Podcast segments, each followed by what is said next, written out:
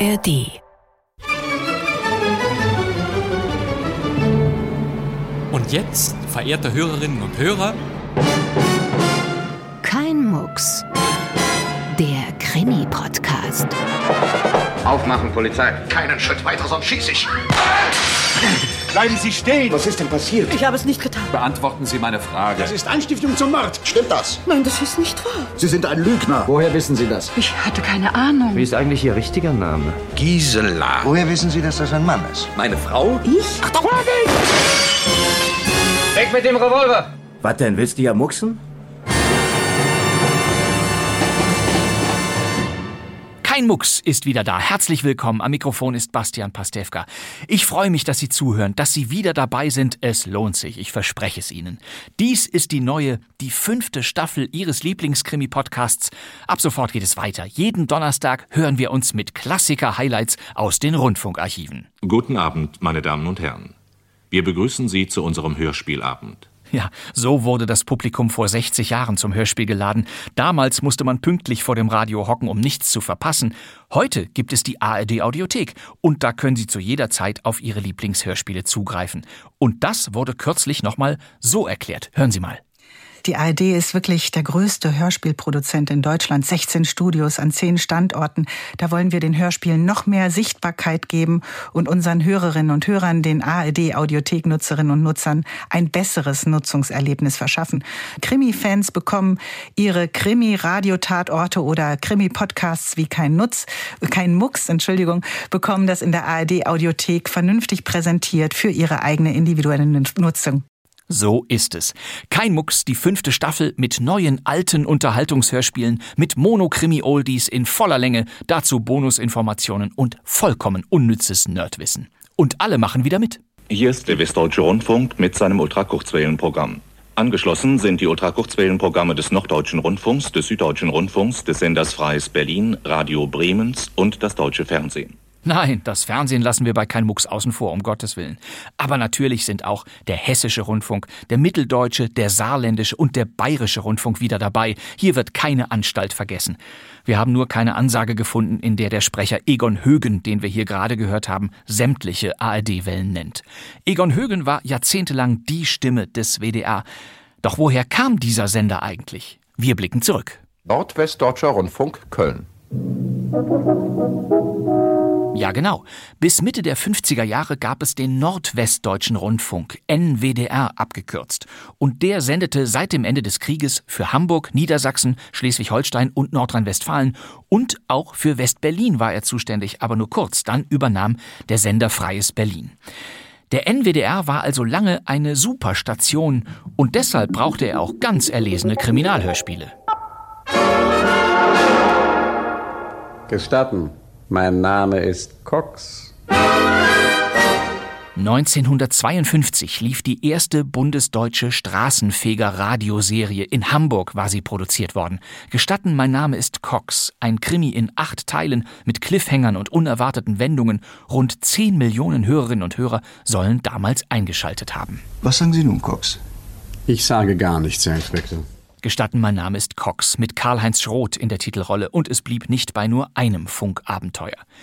Überhaupt gewöhnten sich die Hörspielfans des Mono-Zeitalters an feste Radiokrimi-Sendeplätze und an ihre Lieblingsstimmen. Jede Station, jede Anstalt hatte ein Ensemble von Darstellerinnen und Darstellern, denen man Hörspiel für Hörspiel, egal welcher Gattung, akustisch immer wieder begegnen konnte. Das galt etwa für diesen Publikumsliebling. Hello, hier spricht Paul Temple. Das ist natürlich René Deltgen als Londoner Schriftsteller und Amateurdetektiv Paul Temple, noch heute eine der bekanntesten Klassikerserien. Am 7. November 1949 lief die erste Folge von Paul Temple und die Affäre Gregory im NWDR. Der Fall bestand aus zehn Fortsetzungen, aber alle Teile sind verloren gegangen. Und eben weil die Funkhäuser Köln und Hamburg damals zusammengearbeitet hatten, spielten die Radioveteranen des Nordens gemeinsam mit den Kölnern. Tja, woher weiß ich das? Nun, die Hörspielfolgen sind zwar weg, die Besetzungslisten aber noch da. Und ein Löschvermerk. Und jetzt der Fall Kersen. Der Fall Kersen? Paul Tempel und der Fall Curzon. 1951 kam diese Tempel-Krimiserie, wieder eine NWDR-Produktion. Es sind aber ausschließlich die Kölner Radioschauspielerinnen und Schauspieler zu hören. Noch mehr Serien sollten folgen.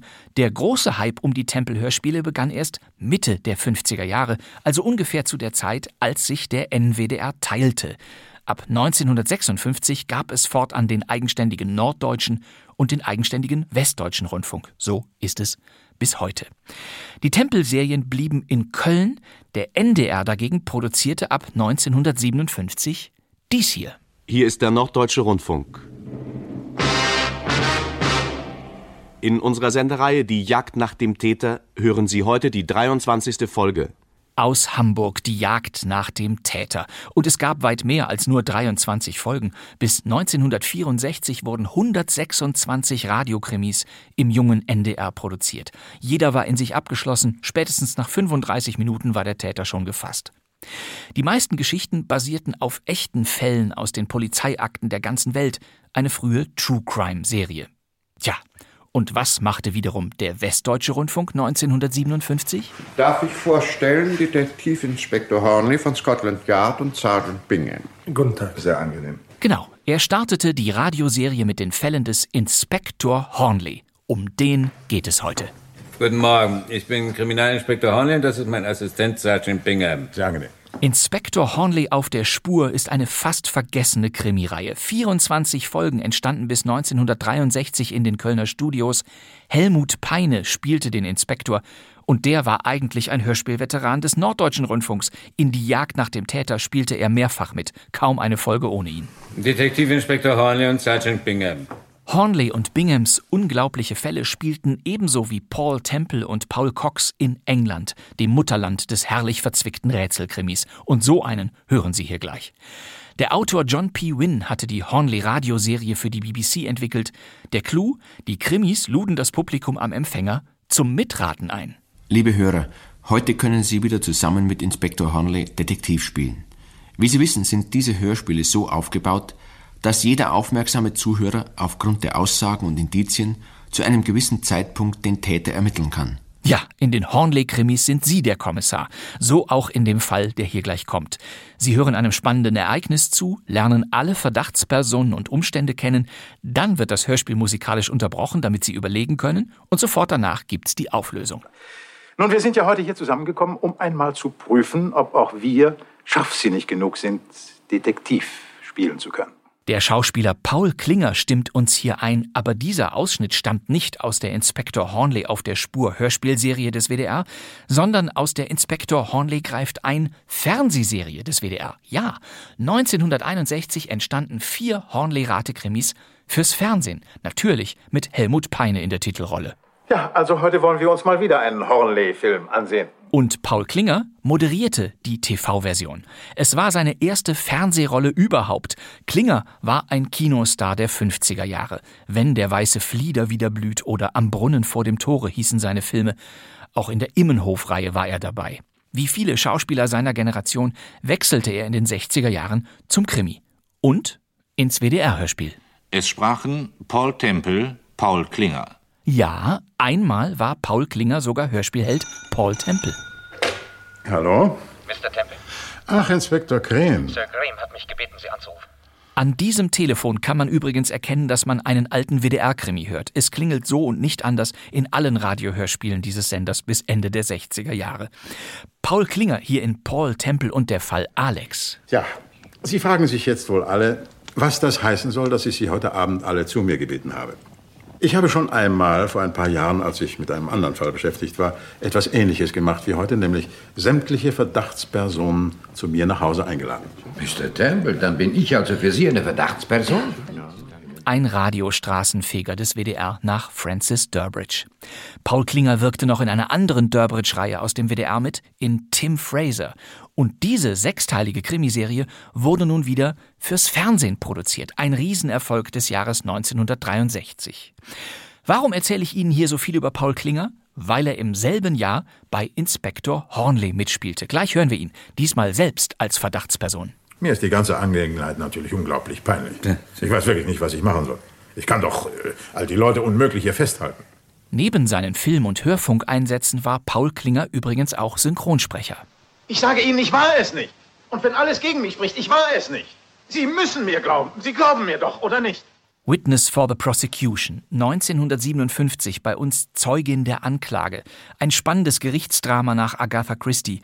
Regisseur Billy Wilder besetzte Charles Lawton, Marlene Dietrich und Tyrant Power, in der deutschen Version von Paul Klinger gesprochen. Aber wieso kann man mich verhaften? Ich habe doch nichts getan. Ich denke, wir sind in England. Kann man denn hier für etwas bestraft werden, was man nicht getan hat? Wir sind bemüht, es nicht zur Regel werden zu lassen. Paul Klinger wirkte in rund 250 Synchronfassungen mit, etwa auf Orson Welles, Cary Grant oder James Mason in ihren unbekannteren Filmen. Und er sprach Jean Marais in der französischen Phantomas-Kinoreihe. Doch zurück in den WDR. Noch ein weiterer Stammschauspieler aus den Kölner Hörspielen von früher wird im folgenden Hornley-Krimi auftauchen, und zwar dieser hier. Ich bin Reporter, schreibe über Gesellschaften, so alles, was in der High Society vorgeht. Können Sie mir etwas über die Gäste sagen? Das ist Peter René Körner. Meine Zeitung zahlt interessante Informationen gut. Peter René Körner war Theater-, Fernseh- und Filmschauspieler, Schlager- und Operettensänger und ebenfalls eine Stimme des WDR, ganz besonders aus Paul Temple bekannt. Mit diesem Mord habe ich nichts zu tun. Aber Sie wissen, wer es war. Ja, aber. Na? Körner hier an der Seite von René Deltgen. Und Deltgen war, wie gesagt, jedes Mal Paul Temple bis auf die Ausnahme Paul Klinger. Doch Peter René Körner tauchte stets, Fall für Fall, in einer anderen Rolle auf. Mein Name ist Dennis Harper. Mal hieß er Dennis Harper, mal Peter Marlowe, mal Terry Palmer, völlig egal. Peter René Körner spielte stets den perfekten Schnösel im Tempel-Verdachtspersonenfigurenkabinett. Ich kann es mir auf jeden Fall nicht leisten, in solche Dinge hineingezogen zu werden. Diese ganzen Vernehmungen waren nicht gerade das Beste für mein Prestige. Es war so ein Effekt wie bei den deutschen Edgar Wallace-Kinofilmen der Zeit. Namen waren Schall und Rauch. Man freute sich jedes Mal auf Eddie Arendt, Karin Dohr, Joachim Fuchsberger oder Klaus Kinski. Und bei den Tempel-Radioserien eben auf René Deltgen, Kurt Lieck, Lilly Towska, Heinz Schimmel-Pfennig oder Peter René Körner. Neunmal war er besetzt. Und zwar meist in einer Funktion. Der Verdächtige Nummer eins. Der Verdächtige Nummer eins? Ja. Und warum würden Sie mich so nennen? Nur weil ich Ihnen nicht gesagt habe, dass Marion Faber meine Freundin war? Wissen Sie, Mr. Temple, für einen berühmten Kriminalromanschreiber sind Sie doch wirklich reichlich naiv. Naiv? Gerade Sie müssten doch wissen, dass. Was äh, müsste ich wissen? Dass der Verdächtige Nummer eins ja? zum Schluss nie der wirkliche Schurke ist. Es gibt aber auch Ausnahmen, Mr. Palmer. Ja, ein typischer Durbridge-Dialog. Wer die Paul Temple-Serien gut kennt, wird gleich bei Inspektor Hornley den besonderen Klang der alten WDR-Rundfunkateliers wiedererkennen und bei der Besetzung besonders frohlocken. Neben Helmut Peine, Paul Klinger und Peter René Körner spielen Helga Zeckra und Harald Meister mit, auch sie aus den Durbridge-Hörspielen und Fernsehserien des WDR bekannt, und noch eine weitere Rundfunklegende ist dabei. Über diesen Schauspieler haben wir hier in Kein Mucks schon oft sprechen können. Ich verrate Ihnen mal noch nicht, wer es ist, denn er verstellt seine Stimme hier ein wenig. Aber natürlich gilt wie immer, Sie können unser nun folgendes Hörspiel vollkommen ohne Vorkenntnisse verstehen. Wenn Sie Lust haben, raten Sie mit. Inspektor Hornley auf der Spur von 1963. Zwischenfall beim Maskenball. Jetzt das komplette Hörspiel mit eingebauter Denkpause und nach der Auflösung hören wir uns wieder. Da habe ich noch eine große Überraschung für Sie. Viel Vergnügen. Inspektor Hornley auf der Spur. Heute Zwischenfall beim Maskenball.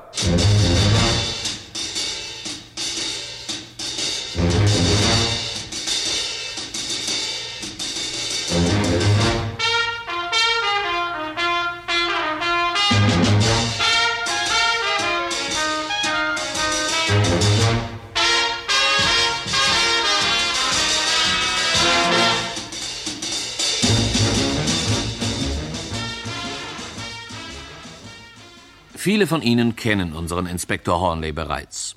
Und wer ihn nicht kennt, dem wollen wir ihn hiermit vorstellen.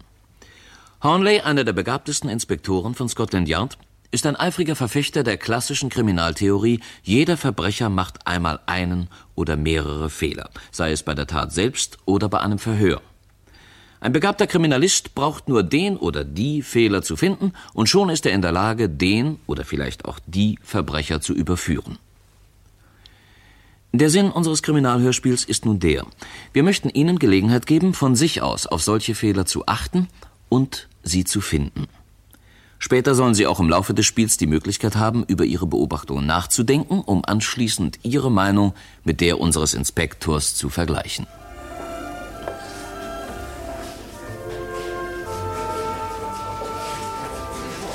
Mr. Sinclair, ein sehr reicher Londoner Geschäftsmann, gibt in seinem schlossartigen Besitz in einem vornehmen Vorort von London einen Ball. Er veranstaltet ihn zu Ehren seiner Tochter Dennis. Mr. Sinclair hat für den Maskenball, auf dem also alle Gäste im Kostüm erscheinen müssen, das Orchester Mantovani engagiert, das gerade im Begriff ist, einen der Tänze zu beenden. Dicht vor uns tanzt ein junges Paar, die bildhübsche Amerikanerin Susan Holterman und ein junger russischer Kosake.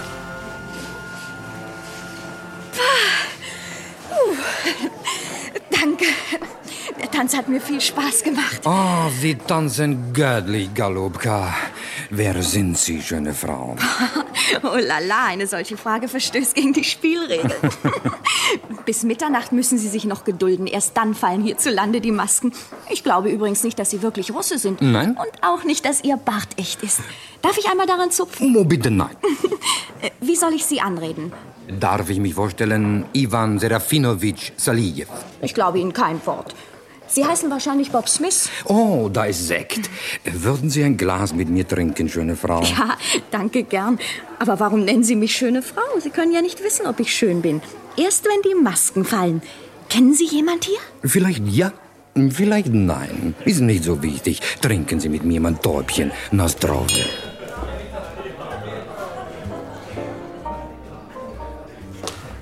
Ein Glas Sekt, mein Herr? Danke, gern. Ach, sagen Sie, Sie sind doch der Butler hier im Hause. Äh, Ja. Da können Sie mir einen großen Gefallen erweisen.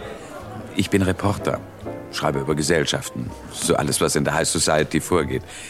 Können Sie mir etwas über die Gäste sagen? Irgendwelche berühmten Persönlichkeiten, die ich vielleicht noch nicht kenne? Soll Ihr Schade nicht sein. Meine Zeitung zahlt interessante Informationen gut. Bedauere, mein Herr. Für einen Mann in meiner Stellung ist es nicht üblich, Klatschgeschichten über die Gäste des Hauses zu verbreiten, dem er als Butler vorzustehen die Ehre hat. Hm, Der Sekt ist ausgezeichnet. Finden Sie nicht auch? Doch, wir Amerikaner verstehen nicht viel von Sekt. Trotzdem, es ist reizend von Ihnen, dass Sie sich heute Abend meiner so annehmen. Hm, Bitte? Denn außer Dennis kenne ich überhaupt niemanden hier. Ich bin erst heute Nachmittag mit dem Flugzeug von New York gekommen. Kennen Sie Dennis? Da Dennis Sinclair unsere Gastgeberin ist, muss ich sie ja kennen. Nicht? Also, Sie sind Amerikanerin, meine kleine Kapitalistin. Sie sind wahrscheinlich sagenhaft reich, was ja schon der zauberhafte Diamantanhänger beweist, den Sie tragen. Den haben Sie natürlich mit dem Blut und dem Schweiß Ihrer schuftenden Sklaven erworben. Nein, der Diamant hat mit Blut und Schweiß nichts zu tun. Mit was dann? Mit Erdöl. Oh. Zum Teufel mit Blut und Schweiß und Öl. Tanzen wir lieber, ja?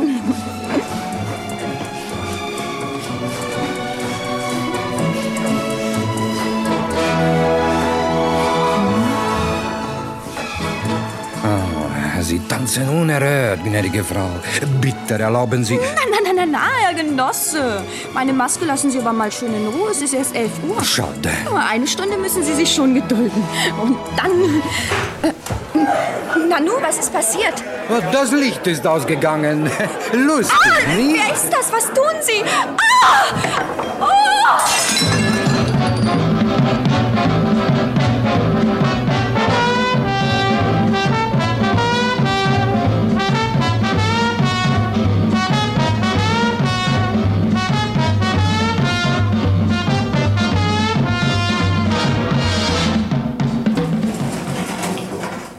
Wollen Sie bitte hier in den kleinen Salon eintreten? Mr. Sinclair wird sofort hier sein. Wen darf ich melden? Detektivinspektor Horley und Sergeant Bingham. Äh, wenn Sie bitte Platz nehmen wollen. Ach, da sind Sie ja schon, die Herren von der Polizei. Dankeschön, Männer. Guten Abend, meine Herren, oder vielmehr guten Morgen. Es tut mir leid, dass Sie mitten in der Nacht hier herausfahren mussten. Das macht uns nichts aus, Mr. Sinclair. Das gehört sozusagen zu unserem Beruf. Guten Morgen. Ich bin Kriminalinspektor Horley und das ist mein Assistent Sergeant Bingham. Sehr angenehm. Sehr angenehm, Sir. Äh, danke, Miller, Sie können gehen. Nun, ich denke, wir nehmen Platz, meine Herren. Dankeschön. Danke. Also, Mr. Sinclair, wir haben eine Funkmeldung bekommen, dass einem Ihrer Gäste ein wertvoller Diamantenanhänger gestohlen worden ist. Ja, der Anhänger wurde einer jungen Dame gestohlen. Miss Susan Halterman, Amerikanerin. Eine Freundin meiner Tochter. Sie trug einen großen Diamanten von ungefähr 36 Karat. Hm. Das ist ein ziemlich berühmter Diamant, der Kardinal heißt. Ich glaube, er hat Susans Vater 60.000 Dollar gekostet, als er ihn vor einigen Jahren kaufte. 36 Karat. Ich wünschte, die Damen würden nicht mit solchen Juwelen in der Öffentlichkeit erscheinen und alle Verbrecher weit und breit magisch anziehen. Glauben Sie, eine Frau, die einen solchen Diamanten besitzt, wird ihn in einem Banktresor deponieren? Ihre größte Freude ist es doch, sich mit dem Ding sehen zu lassen. Und besonders bei so einem Anlass wie heute. Tja, der Maskenball. Ich höre, dass Sie ihn zu Ehren Ihrer Tochter veranstaltet haben. Ja, äh, meine Tochter Dennis hat sich vor einigen Tagen verlobt und sie wünschte sich von mir einen großen Verlobungsball. Wie viele Leute haben Sie eingeladen? Hm, ich glaube, es sind 80 Personen, Sergeant. Aber wie das immer so ist, einige Leute haben ein paar Freunde mitgebracht und naja, so, so alles in allem sind heute Abend hier über 100 Personen anwesend. Eine Menge Menschen, Herr Inspektor. Hm, kann man schon sagen, Binge. Mr. Sinclair, können Sie mir etwas über die näheren Umstände des Diebstahls sagen? Ja, ich habe da schon alles unserem Ortspolizisten gesagt. Ja, also plötzlich ging das Licht aus und äh, während es dunkel war, stahl jemand den Anhänger. Mehr weiß ich nicht. Wie er das getan hat, das wissen Sie natürlich auch nicht. Der Täter konnte ja unmöglich in der Dunkelheit den Verschluss des Colliers finden. Tja, Susan glaubt, dass jemand die dünne Platinkette zerschnitten hat, an der der Diamant hing. Und sie sagt, dass sie etwas Kaltes am Genick gespürt hätte. Aber das soll sie Ihnen doch am besten selbst erzählen. Mir ist die ganze Angelegenheit natürlich unglaublich peinlich. Ich weiß wirklich nicht, was ich machen soll. Ich kann doch äh, all die Leute unmöglich hier festhalten. Aber andererseits werden Sie sich ja vernehmen wollen. Wir müssen jeden befragen, der sich zur Zeit der Tat im Ballsaal befand. Aber beunruhigen Sie sich nicht, Mr. Sinclair. Es wird nicht allzu viel Zeit in Anspruch nehmen. Ich habe noch einige Beamten mitgebracht, die bereits mit der Vernehmung unten im Ballsaal begonnen haben. Was mich interessiert, ist diese Geschichte mit dem Licht. Wieso ging plötzlich das Licht aus? Im ganzen Haus war es dunkel. Niemand wusste, was vor sich ging. Bis Mella dann... Mella, ist das Ihr Butler, Sir? Der Mann, der uns hier hereingeführt hat? Ja, ja. Also bis Mella entdeckte, dass der Hauptschalter von irgendjemand ausgemacht worden war. Er schaltete ihn sofort wieder an, aber dann war es natürlich zu spät. Und äh, wie viele Angestellte haben Sie, Mr. Sinclair? Ein Diener, ein Fahrer und zwei Mädchen. Aber vergessen Sie nicht das Restaurant, das das Essen und das kalte Buffet geliefert hat. Die hatten auch Personal hier. Ein Koch, ein Kellner und so weiter. Also, es handelt sich um, na, sagen wir, rund äh, 120 Personen, die alle als Dieb in Frage kommen könnten. So ist es, Inspektor. Eine stattliche Anzahl, bei der man schwindelig werden kann. Also, wenn ich mir vorstelle, dass Sie die alle durchkämmen müssen. Och, das wird schon nicht so schlimm werden. Natürlich nicht, Mr. Sinclair. Machen Sie sich nur nicht den Kopf schwer. Da haben wir schon ganz andere Nüsse geknackt. Natürlich. Also, dann fangen Sie mal an mit dem Nüsseknacken, Binge. Jawohl, Sir. Gehen Sie nach unten und helfen Sie den anderen Beamten bei der Vernehmung der Gäste. Ich selbst möchte zuerst mit Miss Holtermann sprechen.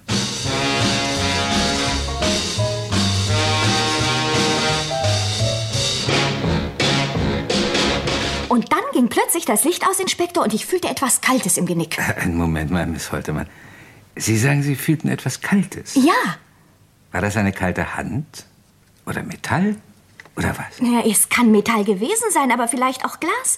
Es fühlte sich einfach kalt an. Und dann spürte ich einen Ruck und das war alles. Und Sie haben selbstverständlich keine Ahnung, wer es gewesen sein könnte. Aber mein lieber Herr Inspektor, es war stockdunkel und ein tolles Gedränge im Tanzsaal. Ich kann Ihnen nicht einmal sagen, ob es ein Mann oder eine Frau war. Mhm. Und äh, mit wem tanzten Sie gerade? Sie haben mir ja gesagt, dass der Diebstahl während des Tanzens passierte. Ich habe keine Ahnung, wer der Mann ist. Es war doch schließlich ein Maskenball. Ich kann Ihnen nur sagen, dass der Mann mit russischem Akzent sprach. Sein Kostüm war eine Kosakenuniform. Und dazu trug er noch einen Bart, den ich allerdings nicht für echt hielt. Na, dann dürfte es ja nicht allzu schwierig sein, ihn aus den Gästen herauszufinden. Erinnern Sie sich vielleicht, wer in der Zeit in Ihrer nächsten Nähe tanzte? Aber nein, Herr Inspektor, ich kann Ihnen wirklich nicht sagen, wer sich im Augenblick des Diebstahls neben mir befand. Mit Ausnahme meines Tanzpartners natürlich. Und der, der nahm meine ganze Aufmerksamkeit in Anspruch, das können Sie mir glauben. Außerdem, ich kenne ja überhaupt niemanden in London. Nur Dennis Sinclair, die ich in den Staaten kennenlernte und die als Gast meiner Eltern längere Zeit bei uns zu Besuch war. Wir hatten verabredet, dass wir heute dasselbe Kostüm tragen würden wie bei dem Ball zu meines Vaters Geburtstag in New York. Damals. Ja, wir wollten uns heimlich wiedererkennen, ohne dass die Gäste etwas merken. Sie sind heute erst von New York gekommen und wohnen im Hotel, nicht wahr? Ja, ich rief meine Freundin Dennis an, sagte ihr, dass ich gut angekommen sei, dann zog ich mich um, nahm mir ein Taxi und fuhr hierher. Gingen Sie sofort in den Ballsaal? Sofort. An der Schwelle des Saals blickte ich mich nach Dennis um. Aber ich kam gar nicht dazu, sie zu suchen. Denn an einer Säule neben dem Eingang lehnte der Russe. Kam rasch auf mich zu, als ob er auf mich gewartet hätte. Äh, Finden Sie nicht, dass Sie den Diebstahl etwas zu leicht nehmen? Das ist doch immerhin eine Menge Geld. Ach, um das Geld geht es mir doch gar nicht. Der Stein ist doch für 150.000 Dollar versichert. Einen Moment, das interessiert mich. Mr. Sinclair sagte mir, Ihr Vater hätte den Stein für 60.000 erworben und nun sagen Sie mir, dass er für 150.000 versichert wäre. Finden Sie die Differenz nicht ein bisschen zu hoch? Oh, was weiß ich, Inspektor? Ich habe mich noch nie für Geld interessiert. Ich will nicht den Wert des Colliers, sondern das Collier selbst wieder haben. Der Stein hat eine große Vergangenheit, die macht ihn für mich wertvoll. Es ist ein Stein, der eine Geschichte hat. Ja, zuerst gehört er dem Kardinal Richelieu, daher auch der Name des Steins Kardinal. Dann kam er in den Besitz der Königin Marie Antoinette und nachdem die Königin während der großen französischen Revolution hingerichtet worden war, ging er für eine Zeit verloren, tauchte aber später in der Juwelensammlung eines russischen Prinzen wieder auf. Russischen Prinzen? Nach der bolschewistischen Revolution musste der Prinz emigrieren. Er kam nach USA. Und da er mittellos war, verkaufte er den Stein an eine gewisse Mrs. Politzer. Und nach deren Tod erstand ihm mein Vater beim Testamentvollstrecker. Das ist ja in der Tat ein Stein mit Geschichte. Nun, wir wollen ja versuchen, dass wir ihn wiederbekommen. Und jetzt denken Sie bitte einmal ganz scharf nach. Beschreiben Sie mir möglichst genau, was waren Ihre Wahrnehmungen von dem Moment an, wo Sie den Diebstahl bemerkten? Zu der Zeit befand ich mich ganz nahe der Tür des Ballsaals. Ich merkte, dass jemand an mir vorbeirannte und rannte hinterher. Die Tür stand offen. Da alles dunkel war, stolperte ich über einen Stuhl. Also auf jeden Fall glaubte ich, dass jemand durch die Tür lief. Mit Bestimmtheit kann ich es aber nicht sagen. Und was geschah dann? Dann kam der Diener mit ein paar Kerzen. Die Musik spielte wieder und jeder glaubte, die ganze Sache wäre nur ein schlechter Witz gewesen. Mein russischer Freund war inzwischen verschwunden. Verschwunden? Äh, nein, wörtlich natürlich nicht. Er sprach mit einer anderen Dame am anderen Ende des Saals. Dann kam der Polizist. Ja, aber der konnte ja auch nicht viel tun. Er telefonierte mit der Wache und dann. Ja, dann kamen Sie, Herr Inspektor. Na, auf jeden Fall vielen Dank, Miss Holtermann. Das ist alles, was ich im Moment wissen wollte. Ich werde mich jetzt einmal mit diesem merkwürdigen Russen unterhalten. Dem Mann, mit dem Sie tanzten, als der Diebstahl geschah.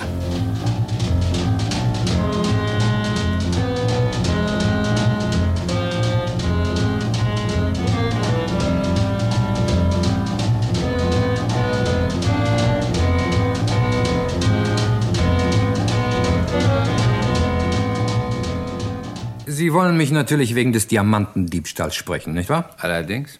Sie tanzten ja gerade mit Miss Holtermann, als ihr das Collier gestohlen wurde. Stimmt. Warum haben Sie denn eingeredet, dass Sie Russe wären? Das gehört zu meinem Kostüm. Äh, warten Sie bitte einen Augenblick, ich will nur diesen Bart abnehmen. Es ist mir sowieso zu heiß darunter. Einen Augenblick, bitte. Ah. So. Ah, eine richtige Erlösung.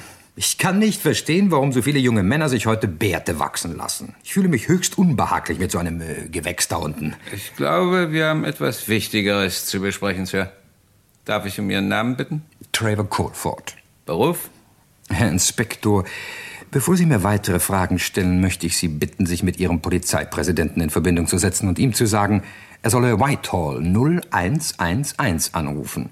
Er wird dort alle notwendigen Informationen über mich erhalten. Was jetzt? Mitten in der Nacht? Ich kann doch nicht jetzt meinen Präsidenten anrufen. Gut, dann rufen Sie doch 0111 selbst an. Um diese Zeit? Oh ja, dort ist immer jemand da. Wir haben für unsere Kunden Tag- und Nachtdienst. Nur versuchen Sie es doch mal. Na schön. Aber das hört sich alles höchst mysteriös an. Ähm, äh, wie war die Nummer doch gleich? Whitehall? 0111.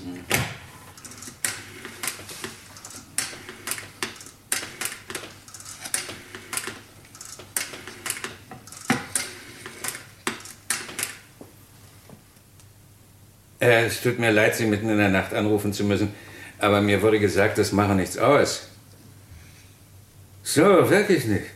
Gut. Ich bin Inspektor Harley von Scotland Yard und spreche vom Hause eines Mr. Sinclair aus, wo vor kurzer Zeit ein Diebstahl stattgefunden hat. Unter den Anwesenden befindet sich ein Mr. Trevor Colford, der sich weigert, meine Fragen zu beantworten, aber mir geraten hat, mich mit Ihnen in Verbindung zu setzen. Das ist doch ein Scherz von Mr. Colford, nicht wahr? Wie bitte? Aha. Jawohl. Ja. Wenn Sie das bestätigen und sich für den Herrn verbürgen, ja, vollkommen in Ordnung. Besten Dank für die Auskunft. Na, zufrieden? Ja, es bleibt mir anderes übrig. Das hört sich immer noch ein bisschen geheimnisvoll an. Sie sind also Mitglied der Gegenspionage? Oh, langsam, langsam, Herr Inspektor, langsam. Ich habe kein Wort von Gegenspionage gesagt. Aber eins kann ich Ihnen wenigstens sagen. Ich bin nicht hierher gekommen, um mit reichen Amerikanerinnen zu tanzen oder ihnen ihre Diamanten zu klauen. Ich bin aus einem ganz anderen Grunde hier. Weswegen kann ich Ihnen leider nicht sagen. Das müssen Sie mir glauben. Aber wenn ich Ihnen noch immer verdächtig bin, bitte, warum durchsuchen Sie mich dann nicht? Mr. Colford, daran habe ich natürlich schon selbst gedacht. Aber ich habe irgendwie das dumpfe Gefühl, dass sich der Anhänger doch nicht mehr bei Ihnen befinden würde, selbst wenn Sie ihn genommen haben. Für so dilettantisch halte ich Sie nicht. Danke. Und so eine vergebliche Untersuchung, wissen Sie, ist für uns Leute vom Yard nicht immer ganz angenehm. Tja, ja. Darum unterlasse ich so etwas lieber. Wenn auch ungern.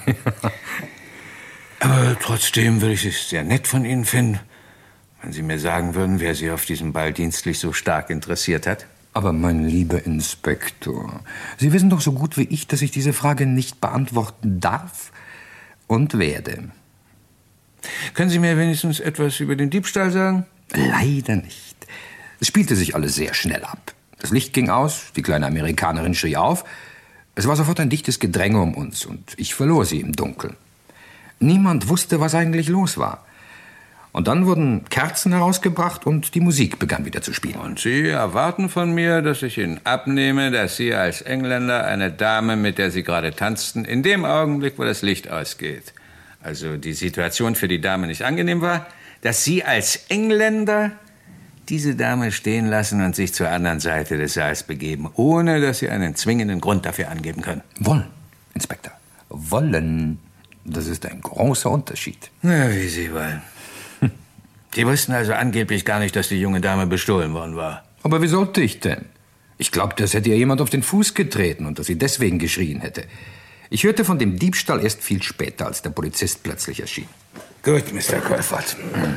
Sie werden bis auf weiteres noch hierbleiben, nehme ich an. Das kann ich im Augenblick noch nicht entscheiden, Herr Inspektor. Wenn die Person, an der ich interessiert bin, das Haus verlassen sollte, gehe ich natürlich auch.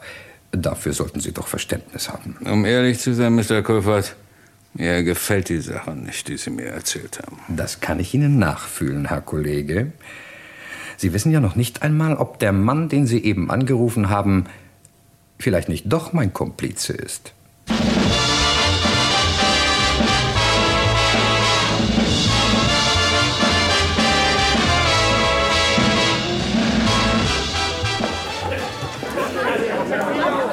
Aber meine verehrten Damen und Herren, machen Sie doch der Polizei das Leben nicht so schwer. Bitte ein bisschen ruhiger. Bitte kommen Sie doch einen Moment zu mir herein, ja? Bitte. Äh, Sie sind Mr. Cheveny? Ja, Peter Chevney, Reporter am Daily Courier. Wie alt bitte? Na, hören Sie mal, Sergeant. Bin ich ein Verbrecher? Also ich muss Sie bitten, meine Fragen zu beantworten. Also gut. 36. Bitte sagen Sie mir alles, was Sie über den Diebstahl wissen. Gar nichts. Gar nichts? Sie werden lachen. Gar nichts. Ich befand mich zur Zeit des Diebstahls am anderen Ende des Ballsaals. Und ziemlich entfernt von Miss Holtermann. Ja, hier Bingen. Ach, äh, Sie sind Sir. Ja, ich habe verstanden. Ich schicke Ihnen den Mann sofort. Einen Augenblick bitte, Mr. Chevin. Bitte? Wachtmeister? Ja, Sergeant. Inspektor Hornby bittet Sie sofort zu ihm zu kommen. Ich gehe, Sergeant. Entschuldigung, Mr. Chevigny, wir können nun in unsere Unterhaltung fortfahren. Also, Sie sagten, Sie standen am anderen Ende des Ballsaals.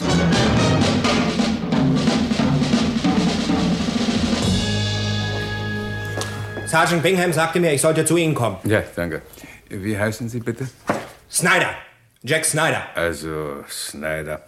Nun erzählen Sie mir mal, Sie befanden sich draußen vor der Villa, als der Diebstahl stattfand. Weswegen waren Sie da? Das ist so. Jedes Mal, wenn Mr. Sinclair eine große Gesellschaft gibt, teilt er das der Polizeiwache mit. Dann wird ein Wachtmeister hierher geschickt, um den Verkehr auf der Hauptstraße zu regeln. Also zur Zeit des Diebstahls befanden Sie sich ganz in der Nähe des Hauses. Äh, Sagen wir mal, ich war nicht weit weg. Plötzlich bemerkte ich, dass im ganzen Hause das Licht ausging. Ich nahm sofort an, dass irgendetwas nicht in Ordnung wäre und ging rasch ins Haus. In der Eingangshalle sah ich die amerikanische Dame. Wie konnten Sie sie sehen? Es war doch dunkel. Ich hatte eine Taschenlampe, Herr Inspektor. Ah. Entschuldigen Sie. Bitte. Und die Dame berichtete mir, was passiert war. Ich ging daraufhin in den Ballsaal. Haben Sie den Ballsaal gesehen, Herr Inspektor? Jawohl, Herr Wachtmeister. Dann wissen Sie ja, wie groß er ist. Es waren einige hundert Leute in dem Ballsaal. Ich alleine konnte da nichts ausrichten und rief sofort die Wache an. Sahen Sie, ob jemand das Haus verließ, kurz bevor oder nachdem das Licht ausgegangen war? Also, äh, da bin ich nicht so ganz sicher. Was soll das heißen? Sie sind nicht ganz sicher. Entweder sahen Sie jemanden oder Sie sahen ihn nicht. Wir haben Neumond, Herr Inspektor. Und es ist sehr dunkel draußen, so dass man wirklich nicht viel sehen kann. Aber ich glaube, ich hatte so eine Art Schatten aus dem Seitenausgang herausflitzen sehen. Eine Art Schatten? Hm. Jawohl, Herr Inspektor. Und in welcher Richtung flitzte der Schatten heraus? Auf dem Platz, wo die Wagen der Gäste parken. Aber wie gesagt, Herr Inspektor, ich möchte keinen Eid darauf schwören. Ich war ungefähr 100 Meter weit entfernt und obwohl ich sehr gute Augen habe, war es zu dunkel, irgendetwas richtig zu erkennen. Aber ich notierte mir später die Nummern der Wagen, die an der Stelle geparkt waren, wo dieser Schatten geflitzt war. Das war gut. Das könnte uns vielleicht weiterhelfen. Jawohl, Herr Inspektor. Also in der Reihe auf dem Parkplatz standen nur vier Wagen mit den Nummern. Äh, hier, ich hab sie mir aufgeschrieben. IVO 167, LMC 280, VML 434, YHX 179. Sehr gut. Das wird nicht allzu schwierig sein, die Eigentümer dieser Wagen festzustellen.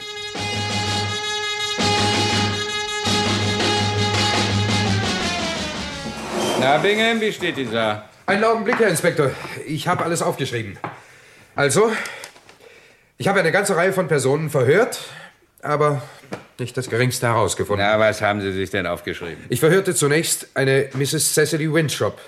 Sie sagte aus, dass sie zur Zeit des Diebstahls überhaupt nicht im Ballsaal war. Sie hätte ihn vorher verlassen, um, wie sie sagt, sich die Nase zu pudern. Oh, wie niedlich. Ja. Ähm, Dann verhörte ich Peter Cheveny, einen Reporter des Daily Courier. Er sagte, zur Zeit des Diebstahls befand er sich an dem anderen Ende des Ballsaals und weit entfernt von Miss Holtermann. Alle anderen Aussagen waren genauso belanglos. Nur etwas. Ein Mann, ich habe ihn nicht selbst vernommen und auch nicht gesehen, also ein Mann sagte einem unserer Wachtmeister, er sei einer der Kellner, die das Restaurant, welches das Essen geliefert hat, hergeschickt habe. Er habe sich gerade auf dem Wege von der Küche zum Ballsaal befunden, als das Licht ausging, und da wäre die Tür zum Ballsaal aufgeflogen und irgendjemand sei an ihm vorbeigerannt. In der Dunkelheit hätte er die Person allerdings nicht erkennen können. Er wisse nicht einmal, ob es ein Mann oder eine Frau gewesen sei. So schnell, dass man sagen könne, die Person wäre geflitzt. Tja, das weiß ich nicht. Der Inspektor der Wachtmeister sagte, er sei gerannt. In welche Richtung soll die Person gerannt sein? In die Eingangshalle. Aber ob er oder, ja, oder sie von dort in die Küche ging oder durch den Haupteingang das Haus verließ, das könnte er nicht sagen, erklärte der Mann dem Wachtmeister, denn zu der Zeit wäre ja ein solches Getümmel gewesen, dass er noch nicht einmal die Fußtritte dieser Personen hätte hören können. Gut. Nur etwas anderes, Bingham. Stellen Sie die Eigentümer dieser Wagen fest. Hier ist die Liste. Es sind Ja. vier Wagen. Jawohl, Herr Inspektor, wird sofort gemacht. Und Bingham, passen Sie auf, dass niemand das Haus verlässt. Ich bin überzeugt davon, dass der Diamant noch im Hause ist. Irgendjemand hier hat ihn versteckt.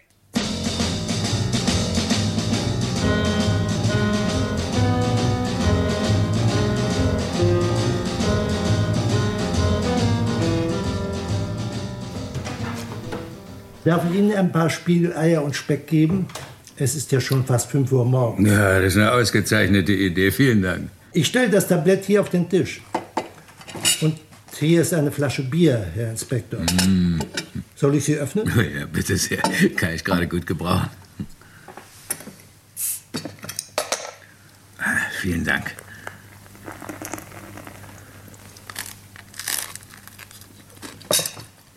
Sie heißen Meller, nicht wahr? Jawohl, Herr Inspektor. Also Sie sind der Butler hier. Jawohl, Herr Inspektor. Wie lange sind Sie hier schon? Seit 22 Jahren, Herr Inspektor. Hm. Seit ich aus dem Heeresdienst entlassen wurde. Ich war aktiv. Aha. Hm. Sagen Sie mir mal, Meller, kennen Sie viele von den Leuten, die zu dem Ball gekommen sind? Nur ein paar. Miss Dennis hat so viele junge Freunde und Freundinnen. Die kann ich unmöglich alle kennen. Natürlich. Nun, Meller, jetzt will ich Sie was fragen, und zwar ganz offiziell. Ich möchte gerne Ihre persönliche Meinung hören. Befindet sich unter den Gästen des Festes irgendjemand, der Ihrer Ansicht nach Miss Holtermanns Diamanten gestohlen haben könnte? Herr Inspektor, das ist eine schwierige Frage. Vielleicht bin ich etwas altmodisch und Miss Dennis hat eine ganze Menge Bekannte, die mir auf die Nerven gehen. Junge Männer, die nichts zu tun haben. Früher hätten wir beim Militär verlangt, dass sie sich das Haar schneiden ließen und hätten ihnen ein bisschen Haltung beigebracht. und die jungen Damen, die sind auch nicht viel besser. Aber ob sie fähig wären, den Anhänger zu stehlen? Ja, äh, Herr Inspektor, ich kann die junge Generation nicht mehr verstehen. Was mich betrifft, sind die zu allem fähig. Ja, wir haben völlig recht, Meller. Nun sagen Sie mir bitte noch was. Wenn jemand das Haus durch den Seitenausgang verlassen wollte, müsste er dann durch die Halle gehen? Äh, Sie meinen vom Ballsaal aus? Hm, Oh ja, er müsste durch die Halle gehen und dann durch die Küche. Wer hätte ihn dabei sehen müssen? Wenn Sie glauben, dass der Betreffende durch den Seitenausgang verschwand, wäre er kaum gesehen worden, Herr Inspektor. Sehen Sie, man hat uns doch einen Koch und sechs Kellner geschickt. Und diese und unsere Eigenangestellten, die pendelten ständig zwischen der Küche und dem Ballsaal hin und her. Mhm, Das Licht war plötzlich aus. Also, wenn jemand das Haus hätte verlassen wollen, hätte er das ohne die Gefahr erkannt zu werden tun können. Ja, es leuchtet mir an. Na, vielen Dank, Männer. Besonders für die Spiegeleier. Darf ich Ihnen noch etwas bringen? Nein, vielen Dank. Ne, brauchen Sie mich noch, Herr Inspektor? Nein, im Moment nicht. Dann darf ich wohl gehen. Ja, ja, natürlich. Oh, bitte, Entschuldigung. Macht ja nichts. Na, Wingham? Ich habe die Namen der Leute, denen die vier Wagen gehören. Gut, Wingham, wer sind Sie? Augenblick. IVO 167 gehört Sir Alfred Hatfield, einem Freund von Mr. Sinclair. Der Eigentümer von LMC 280 ist Mr. Peter Cheveny, der Journalist, den ich verhörte. VML 434 gehört Miss Diane Hilford, der Schauspielerin. Und YHX 179 ist der Wagen eines gewissen Trevor Colford. Trevor Colford? Ach, das ist ja mein Freund vom Geheimdienst. Sieh mal einer an. Also, ich werde Ihnen jetzt sagen, was wir machen, Bingham. Wir lassen die Leute nach Hause gehen. Meine Damen und Herren, meine Damen und Herren, darf ich um Ihre Aufmerksamkeit bitten? Es tut mir außerordentlich leid, dass Sie so lange warten mussten, aber wenn Sie jetzt nach Hause gehen wollen, habe ich nichts dagegen. Wir haben Ihren Namen und Anschrift notiert und wenn wir weitere Auskünfte von Ihnen benötigen, werden wir uns mit Ihnen in Verbindung setzen. Kommen Sie, Bingham, zum Wagen. Ich habe eine Idee. Eine Idee?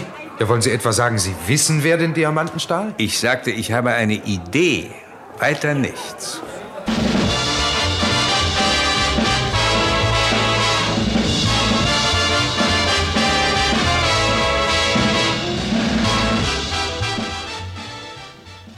Inspektor Hornley hat eine Idee. Nichts weiter. Wissen Sie, wen er verdächtigt? Wer kann es gewesen sein? Nun, wir wollen alle einmal darüber nachdenken. Wir machen jetzt eine kleine Pause, in der wir wie üblich Musik senden. Überlegen Sie sich unterdessen den Fall. Später, nach der Pause, können Sie dann Ihre Meinung mit der von Inspektor Hornley vergleichen.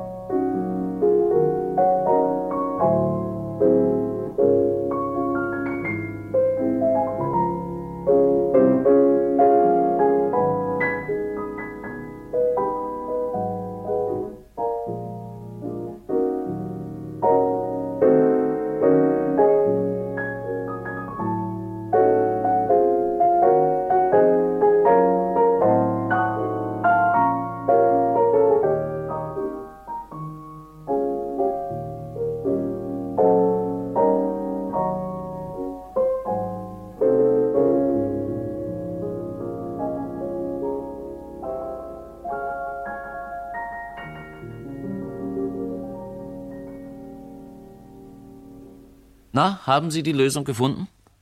Glauben Sie, dass eine der Personen auf dem Ball sich selbst verraten hat? Wir schalten jetzt zurück zu Inspektor Hornley, der mit seinem Assistenten Bingham zusammen in seinem Wagen hinter Mr. Sinclairs Haus wartet.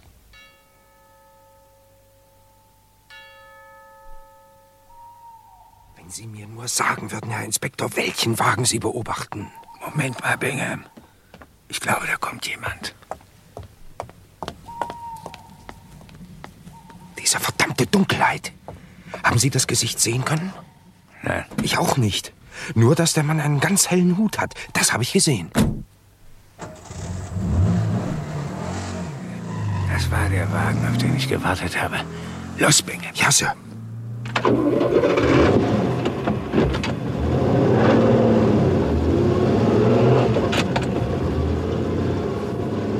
Bleiben Sie ungefähr 100 Meter hinter ihm. Ja, Sir. Seien Sie aber vorsichtig, dass er uns nicht bemerkt. Ja, ja, Sir. Es ist jetzt ganz wenig Verkehr auf den Straßen. Er biegt rechts ein, in Richtung Hampstead. Ja, stimmt.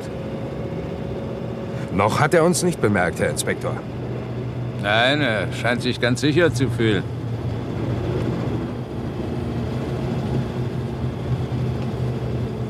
Leicester Square? Na nu, was hat der Mann hier zu suchen bei dieser Tageszeit? Passen Sie auf, Bingham, dass wir ihn nicht aus den Augen verlieren.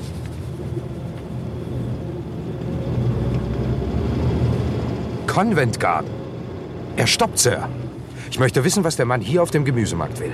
Wahrscheinlich will er sich ein Paradieschen kaufen. Stoppen Sie auch, Bingham? Ja, Sir.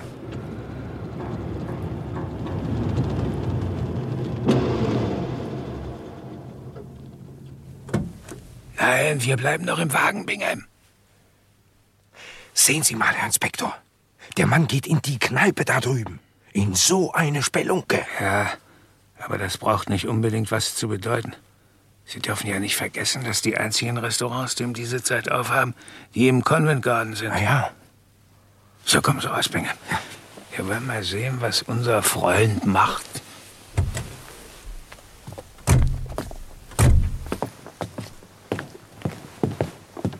Tja, Vorsichtig.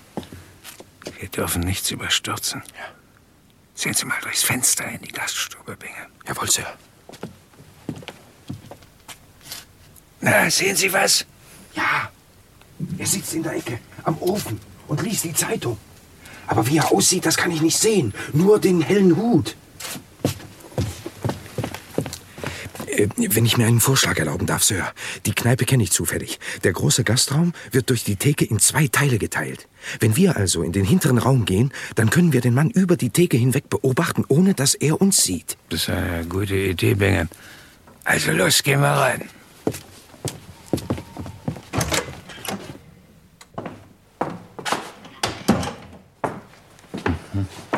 Bingham, setzen wir uns da hinten hin. Ja, ne? Sir.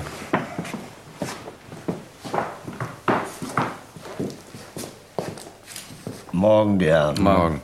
Zwei helle bitte. Sofort.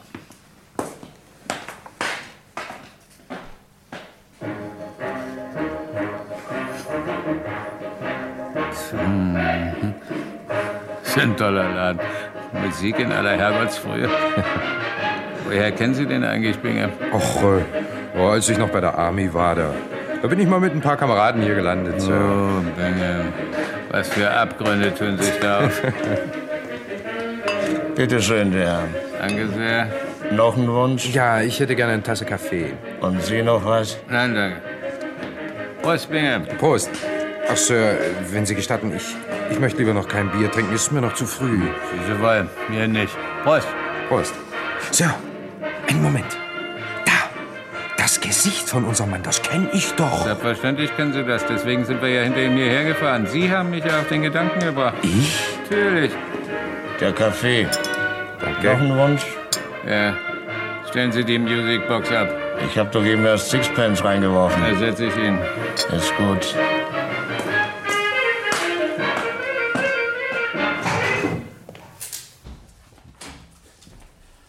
Sie sagten, ich habe Sie auf den Gedanken gebracht, Sir. Ja, als Sie mir erzählten... Da. Sehen Sie mal. Es setzt sich ein anderer Mann neben ihn. Ah, sieh mal einer an. Den Jungen kenne ich nur wieder. Jetzt gibt mein Freund Ihrem Freund etwas. Ein Taschentuch. Da ist natürlich was drin eingewickelt. Glauben Sie etwa... Ja, ich glaube. So, dann wollen wir uns die beiden Knaben mal ansehen. Los, Bingham, gehen wir rüber. Wir sind Kriminalbeamte. Können Sie mir bitte zeigen, was Ihnen der Herr da gerade gegeben hat? Was sollte das heißen?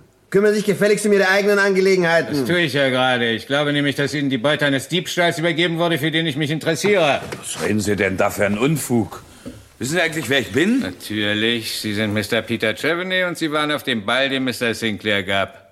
Das leugne ich ja gar nicht. Ich glaube ferner, dass Sie an dem Diebstahl von Miss Holtermanns Diamanten beteiligt waren. Sie sind ja wahnsinnig. Wie können Sie es wagen, mich so zu verdächtigen? Schön, wenn Sie mit dem Diebstahl nichts zu tun haben, Mr. Treveny. Warum sagen Sie mir dann nicht, was Sie Ihrem Freund hier eben gegeben haben? Ihrem Freund, der auf dem Ball als Kellner tätig war. Ich. Sie, hören Sie mal! Was soll das? Lassen Sie mich los! Ich hab's. Herr Inspektor, hier. Gehen Sie mir das gefälligst zurück. Sie haben kein Recht, mir das wegzunehmen. Ich würde an Ihrer Stelle den Mund nicht so voll nehmen, Hilmar. So, hier ist der Diamant.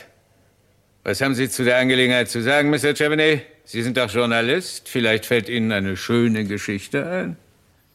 Ja, was soll ich dazu sagen? Sie haben doch den Beweis gegen mich in den Händen.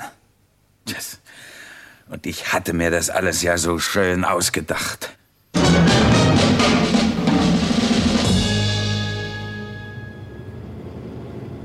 Na, das hätten wir ja wieder schön hingekriegt, Herr Inspektor. wa? Ja, recht gut. Als Journalist, der den Gesellschaftsklatsch bearbeitet, hatte Cheveny natürlich gehört, dass Susan Holtermann nach England kommen würde, um an der Verlobungsgesellschaft von Miss Sinclair teilzunehmen. Natürlich wusste er auch, dass sie einen sehr wertvollen Diamanten besitzt, denn über Kleider und Schmuck der Damen aus den großen Familien schreiben die Zeitungen ja gern. Aber allein konnte er den Diebstahl nicht ausführen. Er brauchte einen Komplizen und fand ihn in Hilmer, der ein übler Gewohnheitsverbrecher ist und der sich in Sinclairs Haus als Kellner einschmuggelte. Dieser Komplize hatte zwei Aufgaben. Erstens musste er das Licht abschalten, damit Cheveny den Diamanten stehlen konnte. Zweitens musste er dann den Diamanten in Chevenys Wagen verstecken, während das Haus noch im Dunkeln war. Auf diese Weise brauchte Cheveny das Haus überhaupt nicht zu verlassen und konnte es sich sogar leisten, sich durchsuchen zu lassen, ohne dass etwas bei ihm gefunden wurde. Aber das wissen Sie ja selbst. Natürlich. Und als Sie die Leute dann nach Hause schickten, fuhr Cheveny mit seinem Wagen zu der Kneipe im Convent Garden, wartete auf Hilmar, gab ihm den Diamanten, den der bei einem ihm bekannten Hehler umsetzen sollte. Ja, das ist die ganze Geschichte. Aber wieso sind Sie denn überhaupt auf den möglichen Täter gekommen, Herr Aber Inspektor? Bingham, seien Sie doch nicht so ungeduldig. Ich wollte es Ihnen doch gerade erklären.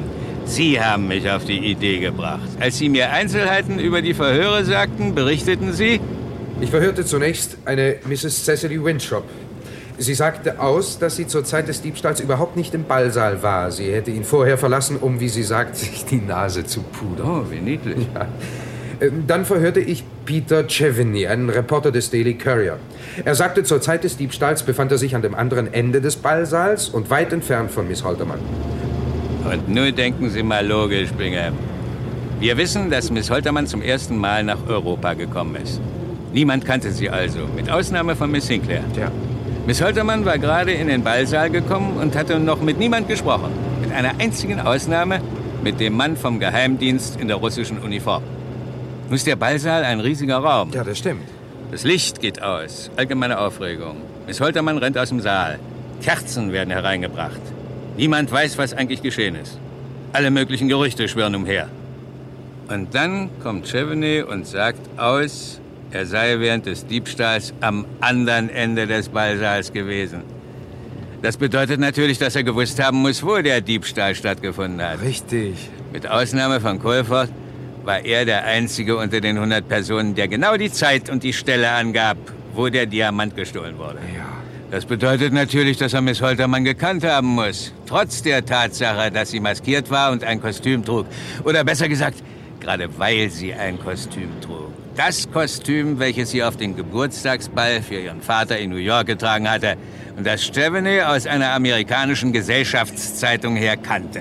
Das haben Sie aber sehr gut geraten, wenn ich das so sagen darf, Herr Inspektor. Raten ist doch kein Unfug, Bingham. Eine rein logische Folgerung. So, und wenn ich mich jetzt beeile, dann komme ich gerade noch rechtzeitig zum Frühstück. Ich kann die Eier und den Speck schon riechen. Was? Noch mehr Eier und Speck? Sie haben doch erst vor zwei Stunden eine gehörige Portion gegessen. Das müssen Sie sich merken, Binge. Was ein richtiger Engländer ist, der kann Eier und Speck zu jeder Tages- und Nachtzeit essen.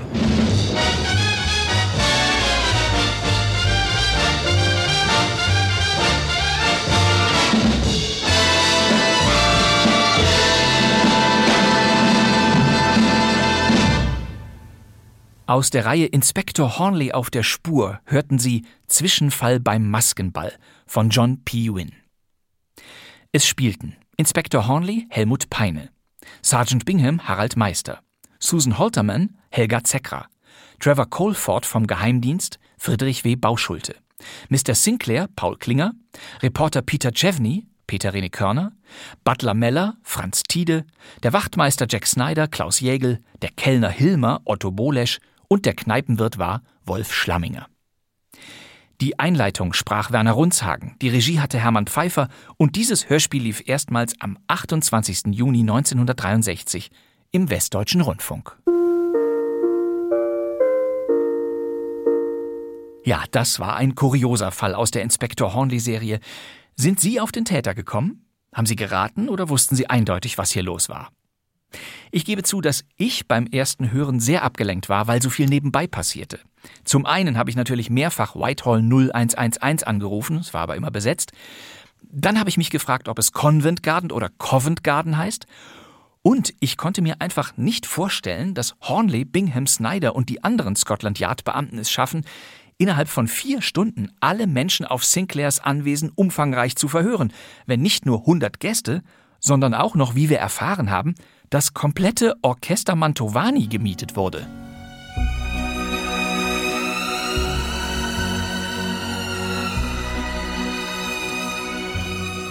Ja, so klingt und klang das Mantovani-Orchester immer. Aber wo hat Mr. Sinclair die wohl alle untergebracht? Das sind doch mindestens noch mal 40 Streicher und 10 Klarinetten, oder? Das Mantovani-Orchester hat es wirklich gegeben und einen Titel dieses weltberühmten Klangkörpers, den kennen Sie ganz bestimmt. Hier kommt er.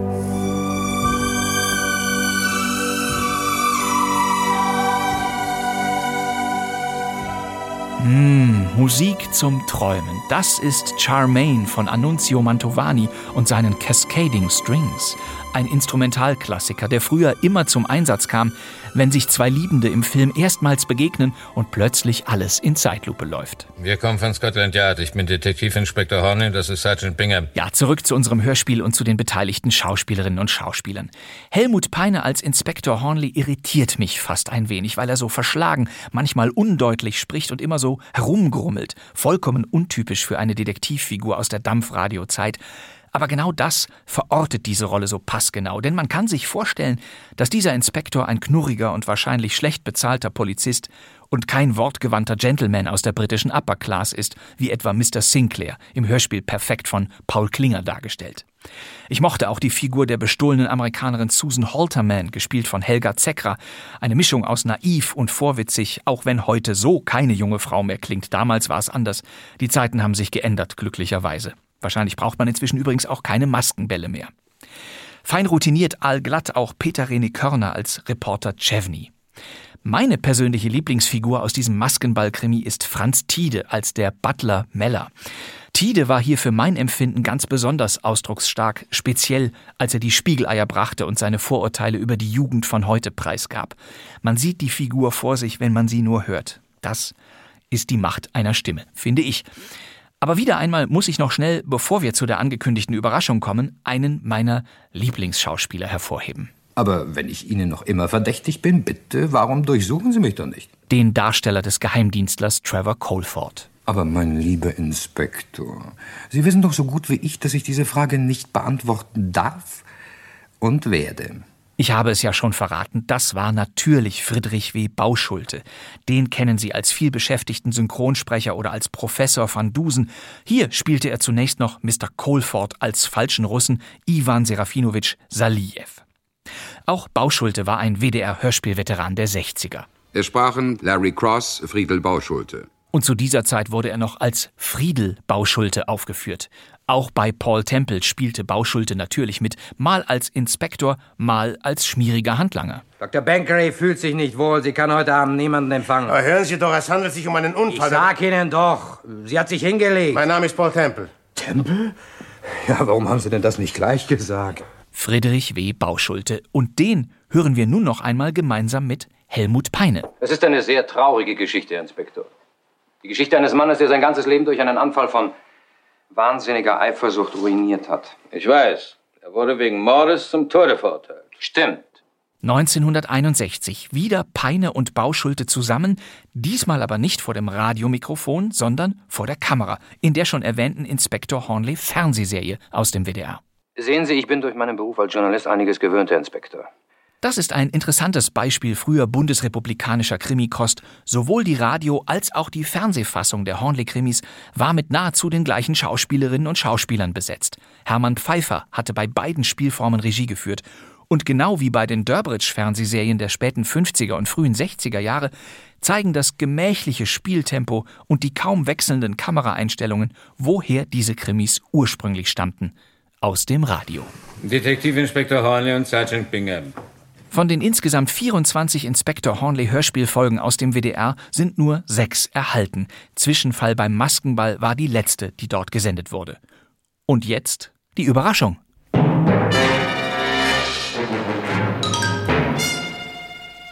Heute hören Sie ein weiteres Kapitel unserer Serie Inspektor Hornley. Unsere heutige Folge betitelt sich Zwischenfall im Ballsaal und beginnt während eines großen Maskenballs in einem Londoner Privathaus. Ja, was ist das? Tatsächlich gibt es wieder einmal eine zweite Hörspielfassung des gleichen Krimis. Glauben Sie, dass eine der Personen auf dem Ball sich selbst verraten hat? Der Bayerische Rundfunk hatte seine eigene Inspektor Hornley Radioserie produziert.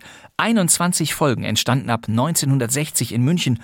Zwischenfall im Ballsaal kennen Sie natürlich. Ja, am Anfang wird wieder getanzt. Diesmal übrigens nicht auf Mantovani, sondern zu einem Tanzorchester in deutlich kleinerer Besetzung. Als plötzlich. Nanu, Licht auf! Oh, wer ist das? Was tun Sie? Was ist? Oh. Und schon wieder ist die Diamantenkette weg. Ja, es ist die gleiche Geschichte. Wen darf ich melden? Inspektor Hornley und Kriminalwachtmeister Bingham. Besten Dank. Und wieder treffen die Ermittler auf Mr. Sinclair. Ja, meine Tochter Denise verlobte sich vor ein paar Wochen und sie wünschte sich von mir einen großen Verlobungsball. Plötzlich ging das Licht aus und während es dunkel war, stahl jemand den Anhänger. Aha, die Tochter heißt diesmal Denise und nicht Dennis. Der Sergeant heißt Kriminalwachtmeister und natürlich hören wir vollkommen anderen Darstellerinnen und Darstellern zu. Und Sie haben keinerlei Ahnung, wer es gewesen sein könnte. Aber mein lieber Herr Inspektor, ich kann Ihnen noch nicht einmal sagen, ob es ein Mann oder eine Frau war. Gisela Matt spielte hier die Susan Holterman, Konrad Georg den Mr. Sinclair und das Duo Hornley und Bingham ist Karl Schönböck und Georg Kostja. Bingham, stellen Sie die Eigentümer dieser Wagen fest. Jetzt? Nein, äh, nächstes Jahr. Ich mache es sofort, Herr Inspektor. Ja. Sofort. In den Hornley-Episoden des Bayerischen Rundfunks steht Kriminalwachtmeister Bingham immer ein wenig auf der Leitung. Dialoge wie diese sind Running Gags zwischen Schönböck und Kostja. So munter stellte sich der Autor John P. Wynne tatsächlich seinen Bingham vor, die Idee einer Comic-Relief-Figur. Ach, Herr Inspektor, bevor Sie mir weitere Fragen stellen, möchte ich Sie bitten, sich mit Ihrem Präsidenten in Verbindung zu setzen und ihm zu sagen, er solle Whitehall 0111 anrufen. Jetzt? Selbstverständlich gibt es in der Hornley-Maskenball-Fassung des Bayerischen Rundfunks auch den undurchsichtigen Trevor Colford. Hier hören wir ihn. Ich bin nicht hierher gekommen, um mit reichen Amerikanerinnen zu tanzen oder ihnen ihre Diamanten zu klauen. Ich bin aus einem ganz anderen Grunde hier. Und diese Stimme, die kennen Sie, oder? Aber oh, mein lieber Inspektor, Sie wissen genauso gut wie ich, dass ich diese Frage nicht beantworten kann. Ja. Das ist der Schauspieler Klaus Hafenstein. Aber wenn ich Ihnen immer noch verdächtig erscheine, warum durchsuchen Sie mich dann nicht? Klaus Hafenstein war Schauspieler, Moderator, Gründungsmitglied der Münchner Lach- und Schießgesellschaft und er war diese berühmte Zeichentrickfigur. Ich bin der König im Affenstaat, der größte Klettermax. Spring ohne Hast von Ast zu Ast, das ist für Sportler ein Klacks. Ich würde lieber auch Mensch sein und trollen durch die Stadt. So ein Mensch hat's gut, ich aber hab das Affenleben hier satt. Das ist die wohl bekannteste Synchronrolle des Klaus Hafenstein, für meine Generation jedenfalls. Er sprach und sang. den lustigen King Louis im Disney-Cartoon-Klassiker Das Dschungelbuch. Sie wollen mich sicher wegen des Diebstahls sprechen, nicht? Jawohl, Klaus Hafenstein. Tatsächlich stellen sich alle Abläufe der Maskenballgeschichte sowohl in der WDR als auch in der BR-Version gleich ein.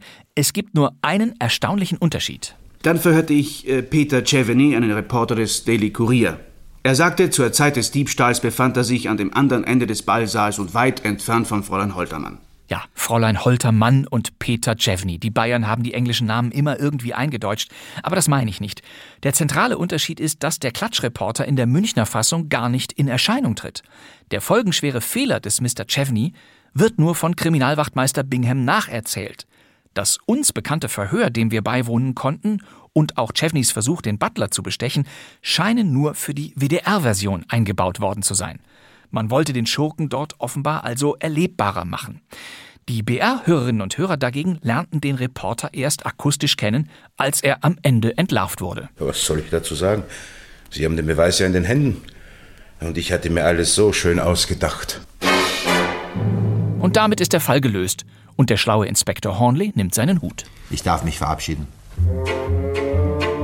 Nach vier Staffeln endete die bayerische Hornley-Radioserie schließlich 1965. Im Mutterland England war die Reihe zu dieser Zeit längst Geschichte. Die Originalhörspiele der BBC sind nicht vollständig erhalten, dafür aber ganze drei Kinofilme mit Hornley-Abenteuern. Sie kamen viel früher heraus, schon in der Zeit kurz nachdem der Inspektor seine Radiopremiere hatte, in den späten 1930er Jahren. Meine Damen und Herren, versäumen Sie nicht, das nächste Mal wieder Ihr Radio anzustellen.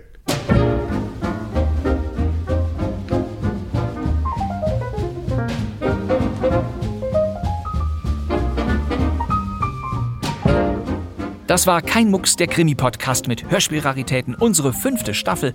Ab sofort hören wir uns, wenn Sie wollen, wieder jeden Donnerstag. Immer zuerst in der ARD-Audiothek. Das wär's für heute.